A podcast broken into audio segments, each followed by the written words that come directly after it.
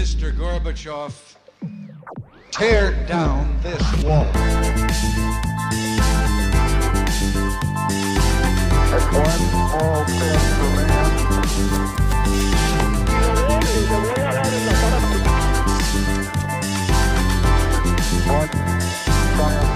Hola, buenos días a todos y bienvenidos a un nuevo programa de Acá Parchando. La verdad que estamos contentos de tener aquí un amigo, alguien que ya ha venido dos oportunidades, pero que siempre es un placer tenerlo. Ha estado en todas las etapas, creo, en las buenas, malas y ahora pues ahorita que, que estamos creciendo un montón afortunadamente, pues sabíamos que teníamos que volverlo a invitar. Pablito, ¿cómo estás? Rafa, muy bien, muchas gracias por la invitación, estoy muy contento por estar acá, me gusta mucho tu podcast, pues bueno, la tercera vez, muchísimas gracias y bueno, vamos a ver cómo sale.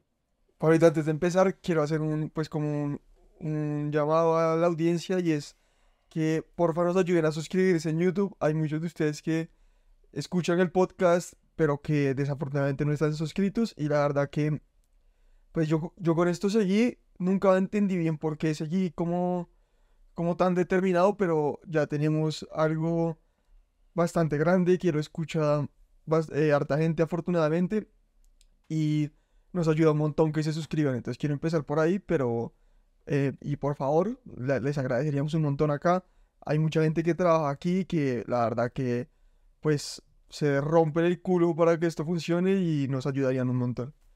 Eh, bueno, Pablito, ahora aquí ya entrando en materia, Entonces, aquí que nosotros siempre tocamos temas densos por los que la gente o nos ama o nos odia, pero polémicos. polémicos. Estábamos, hace poquito te mandé un meme, de, no, un tweet, perdón, que decía una frase que tú te la sabes exactamente. Sí, ¿Cómo es es? más o menos, el hombre moderno se encuentra en una terrible situación, está como, está irremediablemente enamorado de lo que el viejo mundo construyó, pero desprecia las creencias que lo llevaron a construirlo. Esto lo escribió una persona que se llama Jeremy Wayne Tate. Eh, ¿qué interpreto yo por esa frase? Todo el mundo, no sé, o bueno, uno generalmente está muy asombrado por obras de arte, por uno va, bueno, no sé, varias obras de arte, la Capilla Sixtina, todo el mundo que entra queda sorprendido, em, es algo espectacular, pero cuando ya se trata como de, lo, creo que a lo que él se refiere es que cuando ya se trata de como qué hay detrás de eso, en qué estaba pensando Miguel Ángel cuando la pintó, en qué, en qué estaba inspirado, qué se vivía en esa época, cómo eran las costumbres de esa época, cuáles eran los principios y los valores de esa época. Eso sí, hay como un general rechazo por eso. Por un lado está todas las capillas, las iglesias, las obras de arte, eh, las pinturas, un asombro, decir, esto es impresionante, no existe nadie que haga esto en este momento, pero lo demás, las costumbres y lo, como dice, lo que lo inspiró a- lo que inspiró a estos artistas a crear esas obras, es algo que sí se desprecia. Los fundamentos, digamos, creo, como él, y es algo de lo que, ah, pues un tema que te va a gustar mucho a ti, que es como el, el ideal, que uno se apunta a su vida hacia un ideal, ya sea Dios, ya sea pues un, un, como un orden de ideas, ya sea Alá o ya sea pues como algo hermoso a lo que uno, digamos, alinea su vida. Uno creo que uno siempre va a tener, o sea, puede ser Dios o puede ser cualquier otra cosa, pero uno siempre va a tener como un valor principal, que es basado en lo que uno ordena toda la vida. O sea, puede ser o Dios o puede ser también, no sé, digamos, la plata. Digamos, si uno solo piensa en plata y eso es como el único objetivo, pues ese es el Dios. Si es, no sé, la novia o la esposa, eso se vuelve como el Dios. Entonces uno irremediablemente siempre tiene un valor, creo yo, que uno siempre tiene un valor principal. Y pues basado en eso, en ese valor principal que uno tenga, pues va a estar basada todas las decisiones que uno tome en la vida, que uno tome en la vida. Entonces creo que es muy importante saber, pues elegir muy bien ese, ese principio que uno tiene como el, como el bien supremo. Y aquí hay una, una cosa a lo que, digamos que a lo que lo quiero conectar y a lo que es por lo que fui tan, pues como que quería tenerte acá y es que creo que eso, eso se ha perdido mucho en el mundo. Aquí la idea no es entrar en temas religiosos porque ahí sí es un tema que es muy personal de cada quien y que digamos uno no quiere entrar a, yo soy católico, pero llegué al catolicismo por, por un tema como de de las historias y de por qué yo entiendo el mundo a partir de eso. Para mí las historias tienen más, va- pues tienen un valor como, como que me encanta contar historias, me encanta el poder que tienen y por ahí enfoqué mi, mi espiritualidad, pero no, cada quien tiene un camino que tiene que recorrer. Y digamos, aquí quiero conectar lo que es el tema de que nosotros abandonamos eso y a partir de ahí creo que hay una frase que a uno le duele mucho, que es el tema de la generación de cristal. Que nuestra generación dicen que se, se pues que se rompe mucho y yo creo que está muy, muy, como muy banalizado porque yo veo amigos, veo gente de mi generación en la universidad, en trabajos, que eran unos berracos, que no que no les gustara trabajar y creo que muchas veces está orientado así. Pero creo que sí tenemos un problema muy grande que es el tema de que tal vez por cómo la sociedad se estructuró y no fue nuestra culpa, se abandonaron muchas comunidades, muchas ideas que hacían que la gente estuviera estable. Y hoy en día creo que en la adultez todo el mundo, todos hemos tenido momentos de crisis que creo que en otras generaciones no eran normales y es principalmente yo creo que porque uno se sentía muy solo, sobre todo la pandemia. A mí me pasó mucho en la pandemia que me quedé solo en otro país y me- me- se, se me fue un poquito el copo a mí y ahí lo, ahí le toco un tema personal que me duele hablarlo, pero, pero creo que todo el mundo lo ha vivido y es algo que, que nuestra generación se volvió muy, muy denso y creo que ahí entró mucha gente como pues Jordan Peterson, inclusive tú sin quitarte ningún mérito, pero tampoco poniéndote a la altura de Jordan Peterson, que empezaron como de hábitos y que se volvieron muy trendy en las redes sociales. Y creo que, digamos, los propios influencers hoy en día hablan mucho del amor propio porque saben que es un contenido que gusta mucho. Sí, de acuerdo. Yo pues estoy de acuerdo con lo que tú dices yo mismo he pues he experimentado como ese vacío en mi vida. Creo que al igual que tú piensas, creo también que gran parte de esa falta de propósito que se experimenta, falta de sentido para la vida, de uno crear pues todo el nihilismo que se produce, que no, la vida no tiene sentido, estamos acá, ni idea por qué, todo lo que hago no cuenta para nada. Pues creo que por un lado eso es algo terrible, que perjudica mucho la vida de las personas, porque si lo que uno hace pues no tiene sentido, pues básicamente para qué hacer algo, para qué moverse, para qué pararse de la cama. Entonces es muy perjudicial para el individuo, creo yo. Y por otro lado, creo que es también causado por esa pérdida de valores, de pues que se han perdido mucho esos valores que, que eran tan valiosos y, que ordenaban, creo yo, mucho la, tanto la psicología de las personas, las familias, eh, la forma en cómo uno se comporta, cómo actúa, actuar bien, evitar actuar mal, y unos valores que pues eran extremadamente valiosos, eh, no, valga la redundancia, o no sé si es redundancia, em, que, que ordenaban la vida, que claro, pues obviamente había problemas, siempre va a haber problemas, siempre va a haber crisis, siempre va a haber todo, pero no unas crisis tan duras como hoy en día, sobre todo, digamos, es evidente que estamos en la época más próspera económicamente de la historia y aún así es la época de más eh, crisis eh, psicológicas, pues temas de depresión, temas de ansiedad y todo, tota- esos niveles totalmente disparados. Cuando uno pensaría, no, cuando está todo próspero, a los países les va bien, no sé qué, todo debería estar bien y es incluso en algunos casos al revés. Creo que Estados Unidos es la sociedad más próspera en la historia de la humanidad y el 48% de mujeres de más de 45 años están en, en antidepresivos. En serio. Y aquí para que no, para sacar cualquier tema de género y que esto no es un problema de género, el suicidio hombre es mucho mayor al de las mujeres. Entonces aquí lo que quiero llegar es que las mujeres solo están en antidepresivos es porque se animan a pedir ayuda mientras que el hombre se suicida. Entonces es un tema de que ambos están sufriendo por igual, pero en verdad la, lo que está denso es el, pues el, eh, lo que, lo que las mujeres sí hacen es que lo tratan de una manera tal vez más, como que, pues lo- lógico que es pedir ayuda y, la cosa en vez de, pues, requerir una solución tan, tan densa. No, de acuerdo, y, y creo que sí, pues esas cifras, hay un montón de cifras que muestran lo grave que está la situación en términos, eh, pues, de, de psicológicos, eh, las crisis que hay como crisis de propósito, los vacíos, y como te decía, yo creo que, y estoy de acuerdo contigo, eso es en gran parte pérdida de valores de, de, pues, de épocas anteriores, que es lo que te digo, se desprecian esas creencias y pues vienen las consecuencias de despreciar esas creencias. Em, pero yo creo que hay, hay, hay solución para esto, pues creo que hay muchas soluciones, creo que salen personas como Jordan Peterson, que fue mi caso, o sea, fue mi caso. porque- Y el de millones. y el de millones de personas, a mí me pasó que yo sí me sentía en un punto como muy vacío, sin propósito, incluso en un momento que yo estaba viendo una serie de él, estaba en un momento pues duro psicológicamente de mi vida. Y, y empieza a encontrar un propósito, él empieza a dar como un sentido a todas esas historias que tú dices, las historias bíblicas. Esto no, no necesariamente, porque él habla de las lecciones psicológicas de la Biblia, más que temas de religión puro, él habla de lecciones psicológicas de la Biblia. Entonces, un ejemplo que yo hablo siempre es el tema de la tierra prometida, el desierto y la tiranía. Entonces, que habla de que eh, la tribu de Israel eran esclavos de Egipto. E- ese video se volvió bien viral. Sí, oye, mira, espera porque lo metiste con la ex. Ah, sí, sí.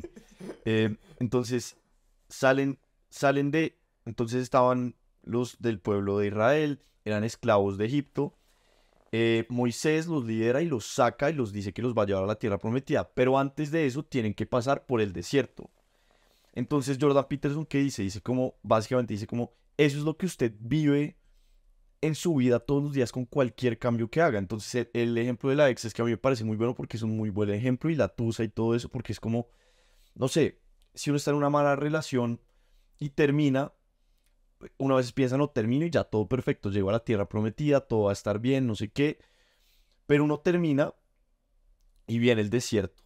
Entonces viene el desierto, no llega a la tierra prometida y viene el desierto que hay, pues en la Biblia hay hambre, problemas, serpientes. ¿Y qué pasa? La gente se quiere volver a la tiranía. Entonces, por no aguantar el desierto, se vuelve a la tiranía y creo que es lo que pasa mucho, que la gente termina con su ex y por no aguantar la tusa, que es el desierto, se devuelve a la tiranía, si es que el ex es un tirano o una tirana.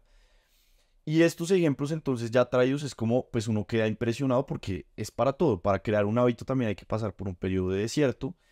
Y él empieza a mostrar estas historias bíblicas como, está, como es algo mucho más profundo que lo que se lee literalmente, sino algo pues mucho más profundo con un significado y que termina dándole significado a nuestras vidas si uno empieza a encontrar un propósito y así lo viví yo. Y la metáfora del Fénix también es muy buena.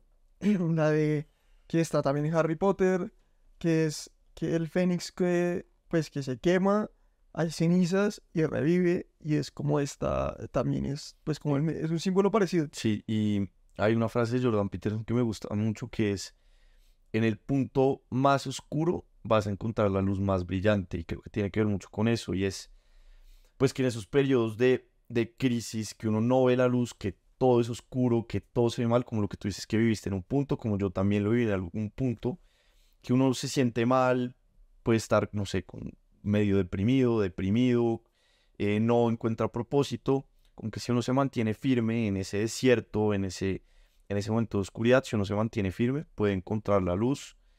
Y, y en esos momentos de mayor oscuridad es cuando puede aparecer la luz si uno se mantiene firme. Y digamos que no es, no es normal. A mí, me, a mí a veces tengo, creo que tengo buena memoria. No, creo no, tengo buena memoria, una memoria resentido, peligrosa porque no se me olvida nada. Peligrosa. Eh, eh, eh, pues digamos, me acuerdo de antes de, sobre todo antes de la pandemia o, o 2018, que la cosa estaba empezando como a hablarse, pero se volvió muy normal que alguien te diga como estoy tomando esto porque estoy ansioso, no estoy tomando por ansiedad, y, y se vuelve muy normal encontrar gente con la que uno sale o, que, o amigos de amigos que toman decisiones por salud mental. Creo que es lo mejor que alguien puede hacer, pero igual creo que refleja un punto en el mundo muy, muy pesado. Y, creo, y en mi opinión es, es algo que, que lo, lo he hablado mucho con mis amigos y es que a uno le enseñaron a competir mucho con la gente que no convive. Entonces que el ICFES te, tiene que ir mejor que a tus amigos, tienes que tener una mejor universidad. Y creo que el ser humano está hecho para cooperar, ¿me entiendes? Como uno, uno biológicamente está hecho para vivir en manada, para, para digamos, eh, pues estar como en, en familias grandes, conocer a, no solo tener un núcleo familiar, sino también conocer gente en su tribu. Y creo que hoy en día, digamos, eso se ha perdido mucho. Eh, y es algo que no, no sé cómo lo ves tú, pero creo que hoy en día, y sobre todo la manera en cómo criaron a, lo criaron a uno en nuestra generación, era como, como piense sobre usted, como sea su universidad, su carrera, consiga un trabajo. Para muchos fue firma de abogados, otros será sector financiero, otros será eh, funde su propia startup. Y cuando sea un crack, la tote va a ser feliz. Y hoy en día la gente se está dando cuenta de que, Que hay- llegan allá y no es la felicidad. y que ahí no hay nada. Y, y yo creo que eso es un gran problema que hoy en día creo, y pues lo he oído mucho, que es el tema de la destrucción del ideal de la familia. Como que antes, pues en épocas anteriores, ¿cuál era el propósito de la vida? Tener una familia, pues tener hijos, casarse, pues el propósito de muchas personas.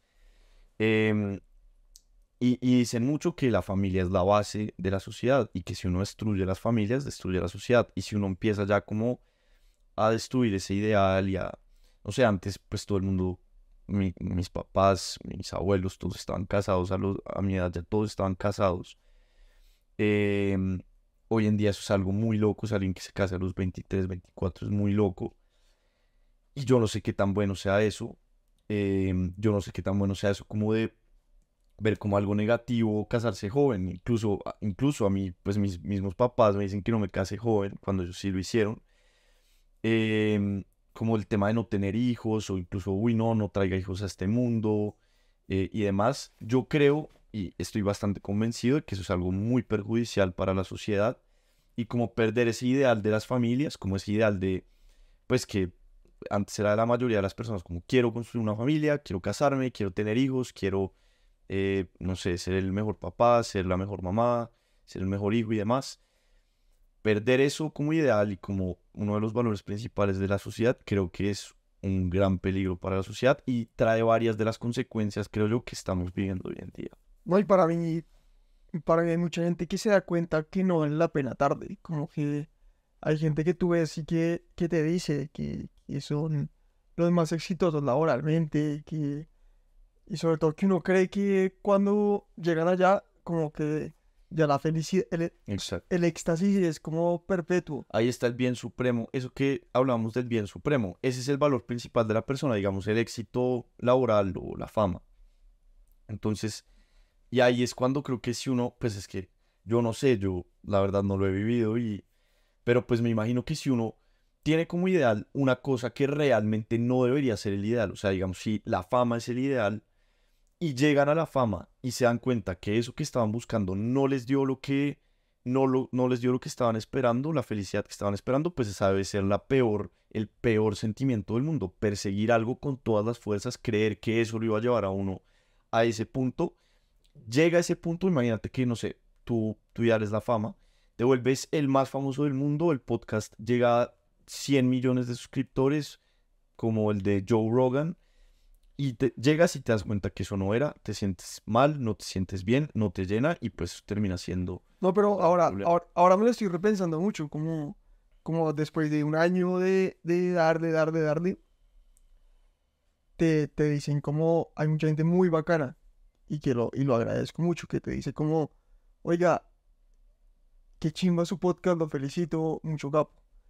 Y yo creí que cuando eso me pasara, yo ya iba a ser feliz y la vaina y me di cuenta que, que el podcast y que muchas cosas de cómo yo era, que me mataba por saber de cosas, eran muy, eran muy llevadas como por inseguridades mías, como que, como que decía como yo necesitaba esto para sentirme como suficiente, como para... Y hoy en día que tampoco te estoy diciendo, tampoco te puedo decir que la, que la estamos toteando porque no sacamos ni un peso todavía. pero Casi, ya casi. casi, ya casi, pero eh, que digamos ya, la- ya mucha, mucho más gente lo ve y te diría mentira si te digo que no. Eh, tampoco es como que te das cuenta como, oiga, usted ahorita que la gente lo ve y le, le dice su podcast, tampoco lo hace tan feliz. O sea, usted se va a la casa igual y, y son otras cosas, como que la felicidad, o como que te- tiene que pasar por vainas más sólidas. De acuerdo, hay, hay un tema chévere. Jordan Peterson habla mucho de que como que la felicidad no es, no es un buen, no es una buena meta, porque dice que la felicidad pues es muy fluctuante. Entonces uno puede estar feliz, pero no sé, puedes estar feliz, pero pasa una tragedia, cosas naturales de la vida, que van a pasar, que sí o sí le van a pasar a todo el mundo, y ahí se va tu felicidad. Y creo que es en esos momentos en los que uno necesita un propósito mucho más fuerte que la felicidad para que lo sostenga. Es como si uno, está normal en pasando en un barco de la vida con olas, felicidad y la nada, ¡boom!, se hunde. Y si uno no tiene un propósito suficientemente fuerte que lo sostenga, uno termina totalmente hundido. Y creo que ese es un peligro de cómo buscar la felicidad y creer que ese estado de éxtasis, de placer, de, de que, no sé, sentirse como totalmente feliz porque todo lo externo está saliendo bien, ese buscar ese propósito creo que es algo muy peligroso. Y hay una frase que dice Nietzsche que es el que tiene un por qué encuentra un cómo. Y es muy buena porque te dice como, digamos que yo creo que es muy bueno entender que en la vida hay que sufrir. O sea, que, que y al que, el que está en la universidad en este momento, les quiero decir, oiga, la vida laboral es una mierda. Pues, o sea, yo estoy feliz en mi trabajo ahorita, pero... hay el- momentos duros. hay- muy mierdas, o sea, Y yo creo que hay algo muy interesante y lo que hablabas de, pues de que nos dicen mucho la generación de cristal. Y yo creo que el otro día yo hablaba con unas personas que, que hablábamos como que estaban hablando un tema sobre cómo criar a los hijos, cómo cuidar a, no sé, a los niños, cómo criar a los niños. Y, y ahí, pues, no sé, hay una forma de criar que es como evitarles como los problemas, em, que no tengan ningún problema. Y hablábamos como, pucha, ¿qué pasa cuando ese niño o esa niña que no tuvo ningún problema en su niñez y le dijeron, no, todo es fácil, no sé qué, llega y el jefe o la jefa es pues lo peor del mundo, la regaña, lo, regaña, lo trata mal, cuando le pase una tragedia, cuando tenga un problema grave.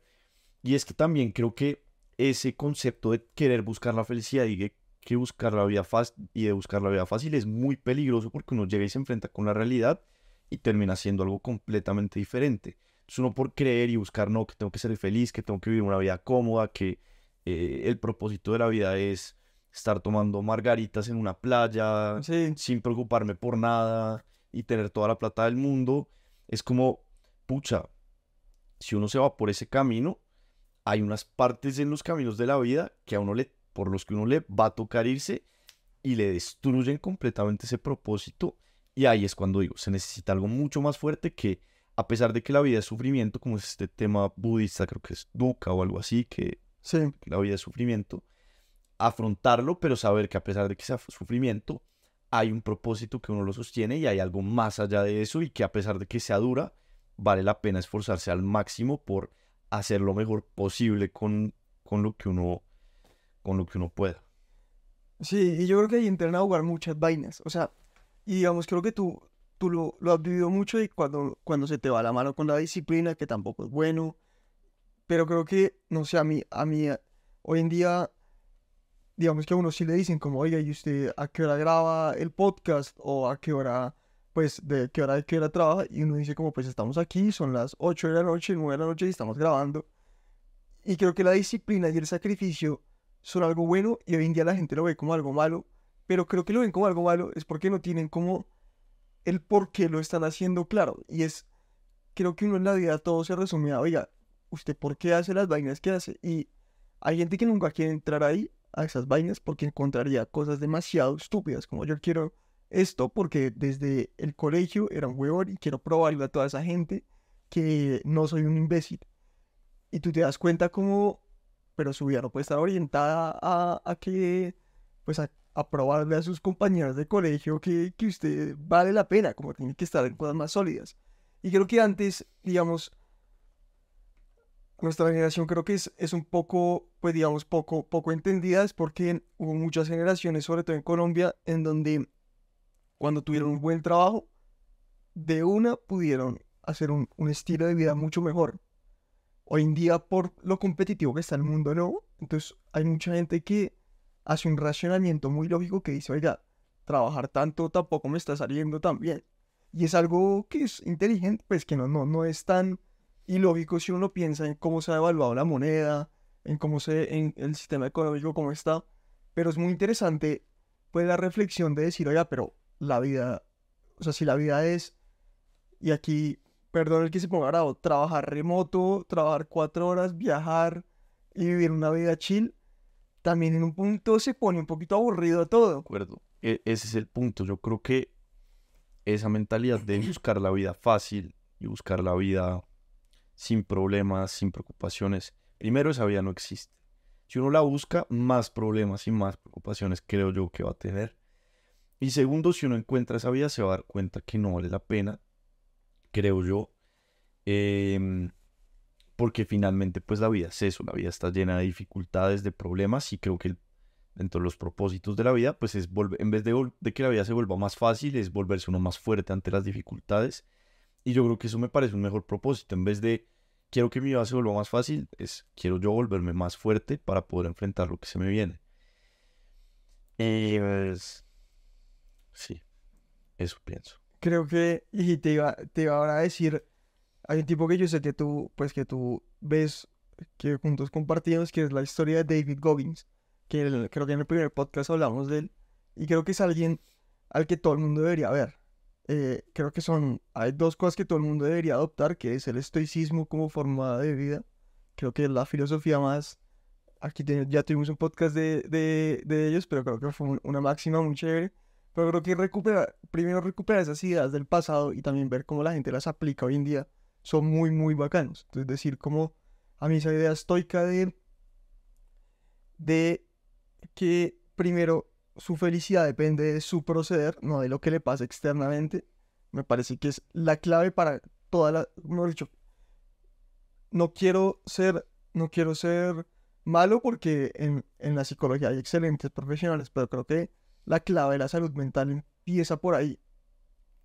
Como Que su felicidad y su bienestar no puede depender 100% de cosas de cosas externas. Y el otro que es David Goggins, que es, digamos, una bestia y alguien que lleva todas estas ideas al al al límite siempre. Todas las ideas de superación y de, y de, de, digamos, siempre ser mejor al límite. De acuerdo a mí, bueno, con el tema del estoicismo ya he cambiado un poco, lo he reemplazado más por, por el cristianismo, el catolicismo, pero igual encuentro ideas que todavía me parecen pues extremadamente valiosas dentro del estoicismo y esa es la principal, la que tú dices que eh, nuestro bienestar, o no sé si nuestro bienestar o nuestro, algo así como nuestro bienestar debe depender de lo que podemos controlar y no de lo que no podemos controlar. Porque a fin de cuentas pasa esto que hablábamos. La vida es dura, va a haber problemas, va a haber tragedias, pero siempre dentro de una tragedia o dentro de un problema va a haber dos opciones para uno. O uno actúa bien y da lo, hace lo mejor posible con esa situación, con esa crisis, con ese problema, o uno actúa mal y se vuelve, en, agranda la crisis y agranda el problema.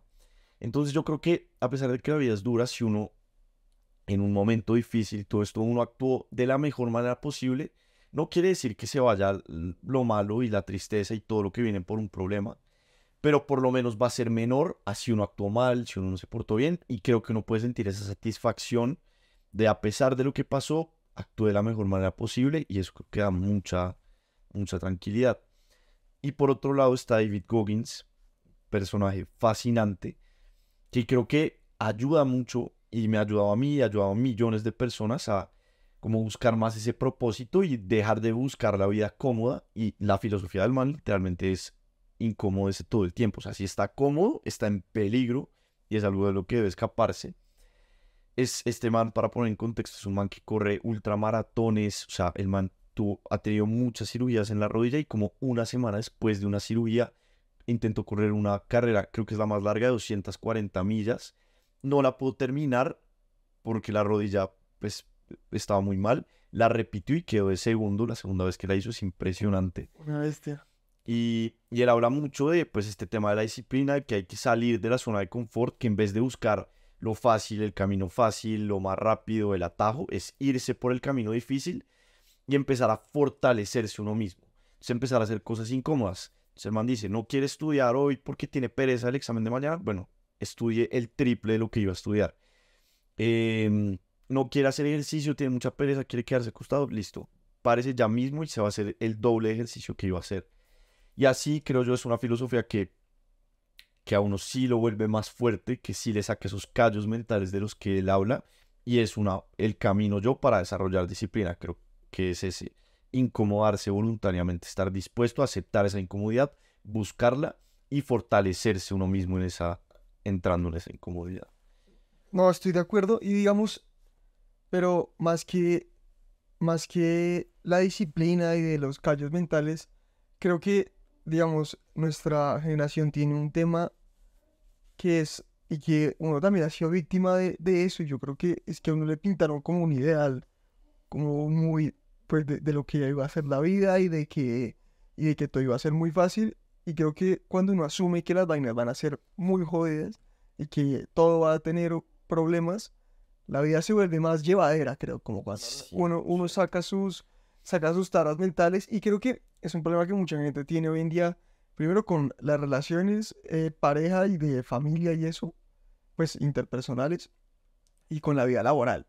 Creo que, digamos, nada va a ser perfecto nunca y hay que adaptarse, obviamente hay que tener límites y la vaina, pero hay vainas que van a ser difícil y van a ser mierda sí o sí. 100% de acuerdo y eso es algo, por un lado, algo que, digamos antes, o sea, que nos pintan mucho hoy en día, busque su trabajo ideal, si te sientes incómodo un día en tu trabajo, vete, em, y, y- uno dice, no, mi trabajo ideal, tengo que estar feliz todo el tiempo, y me pasó cuando yo empecé a trabajar, yo era un vago porque, no sé, a veces me daba pereza hacer algo y no quería hacerlo. Y me tocó entender a las malas, pues no a las malas, en verdad a las buenas y afortunadamente entendí em, con, con ayuda de mis dos primeros jefes, dos de las personas que más admiro, Caro y Juanpa, em, me ayudaron como en ese proceso para entender que va a haber cosas incómodas, va a haber cosas difíciles, la vida no es un campo de rosas, ni nada es un campo de rosas, ni, ni el trabajo, ni la relación con tu pareja, ni, ni todo esto va a estar lleno, todo está lleno de espinas, pero la idea es ir progresando en estas espinas. Entonces también creo que en las relaciones, no sé, uno de pronto buscar, no, la relación ideal, que no, nunca pelear, nunca hay un problema, todo es perfecto y es, pues eso no, creo yo, no existe. Siempre va a haber conflictos, son dos personas con creencias que al menos alguna van a tener diferente, pensamientos diferentes, va a haber choques, pero se trata de resolver esos problemas y poco a poco ir como adaptándose, volviéndose más fuerte y generando pues esa adaptación a las cosas difíciles, a superar estos problemas y, y más bien la vida se vuelve, creo yo, como escalar una montaña en vez de caminar un campo de rosas, es escalar una montaña con, con momentos duros, con piedras que están a punto de caerse, con momentos difíciles, pero uno termina escalando y creo que da la mayor satisfacción. Y por otro lado, algo muy chévere es que a mí el tema de correr, con que yo empecé a correr, le he bajado, pero, pero empecé a correr y e- era algo que yo veía y es cuando yo no he corrido una maratón entera, he corrido una media maratón, pero No, yo no estaba ni cerca, o sea... es muy chévere. No, y sí, con mi amigo Santiago Mora hicimos una promesa que si Argentina era campeón del mundo, corríamos una maratón y todavía... Una maratón entera. Sí, pero por- porque había alcohol de por medio cuando se hizo. No, Y tienes que todavía-. Y todavía, y todavía no, todavía estamos en veremos. Esa maratón entera es dura, pero yo creo que esto te va a animar a correrla, ojalá. Entonces, mira, esto de buscar la vida cómoda y, y- y la vida fácil, digamos uno, yo veo eso como opuesto en, a la hora de correr.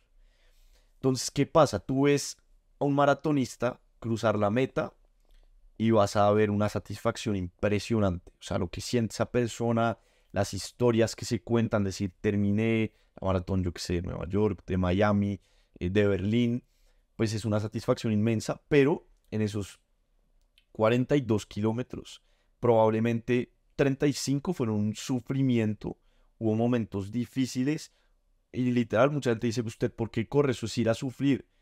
Y es como, pues a ver, puede que sí, pero se encuentra una satisfacción mucho más grande que, no sé, que quedarse acostado en la cama sin hacer nada, Sí, pues a- claro. o a sufrir.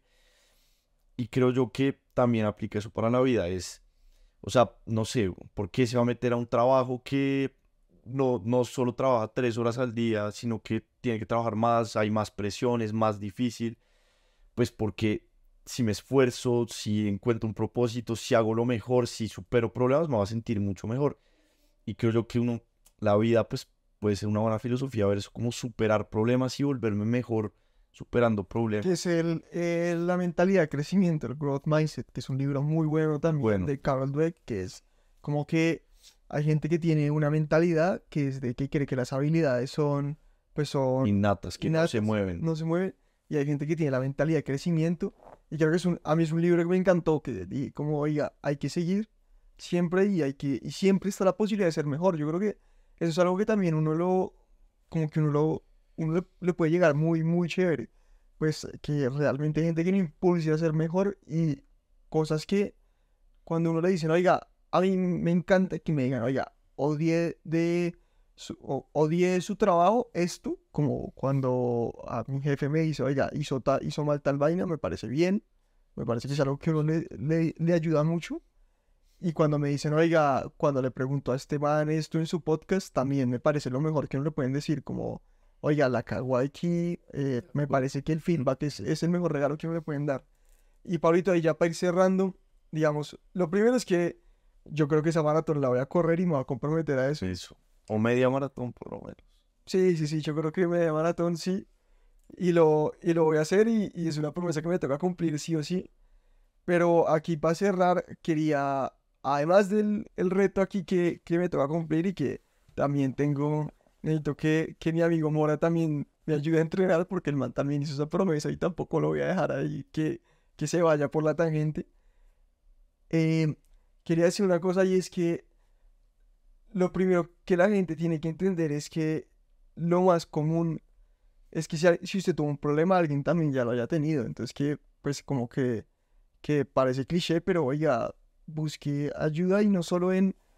Creo que hoy en día es muy triste que la gente busca mucho ayuda en, en influencers, en, en como en coaching, pues como de Instagram y toda esta gente es muy buena profesional y sirve, pero creo que creo que estamos en un punto donde si volvemos a tener como las comunidades que teníamos antes y con las que crecieron nuestras generaciones de, generaciones de antes, realmente esta crisis de nuestra generación, que es muy de nuestra generación, se puede llegar a solucionar. ¿A qué comunidad te refieres?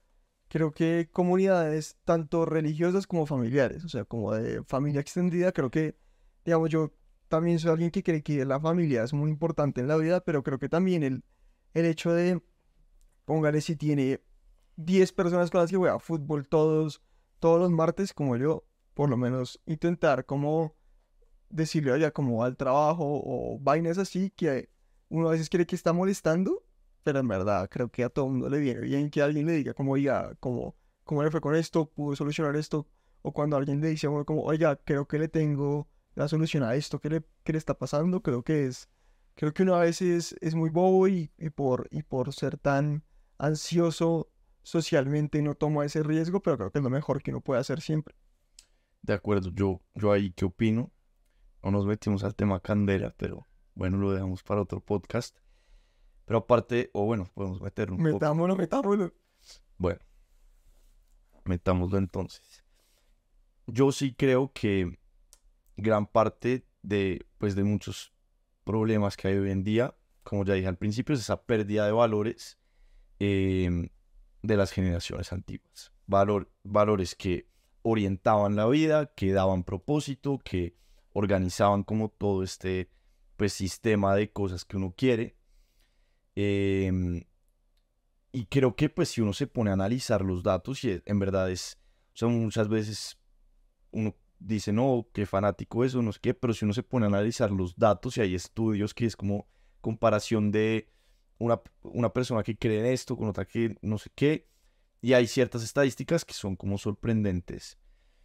Eh, entonces, más que creencias y eso es como, es por un lado, y el tema de los valores, valor de la familia, el valor de lo que tú dices, de las comunidades, de, pues, de las iglesias, eh, pues acá ya nos podemos meter más un poco al tema del cristianismo, que pues fue y es, o sea, literalmente esto no, no es porque yo lo diga porque quiero que sea así, sino pues es la base de la civila- civilización de toda Sí, total. y Europa, o Y sea, quiero- es y quiero- indudable. Y creo que creer está muy ridiculizado estúpidamente, como que uno ve a alguien con, como con signos del comunismo, con eh, camisetas de políticos, y no le parece que está adoctrinado. Ve a alguien que cree en Dios y que cree y le parece que le lavaron el Exacto. cerebro. Entonces, la, nosotros como generación somos muy hipócritas en eso, o sea, y te lo doy. Y me parece que tienes toda la razón, yo soy muy católico por mi lado, y creo que sí, que hay mucha gente que, que ahí puede encontrar mucho valor.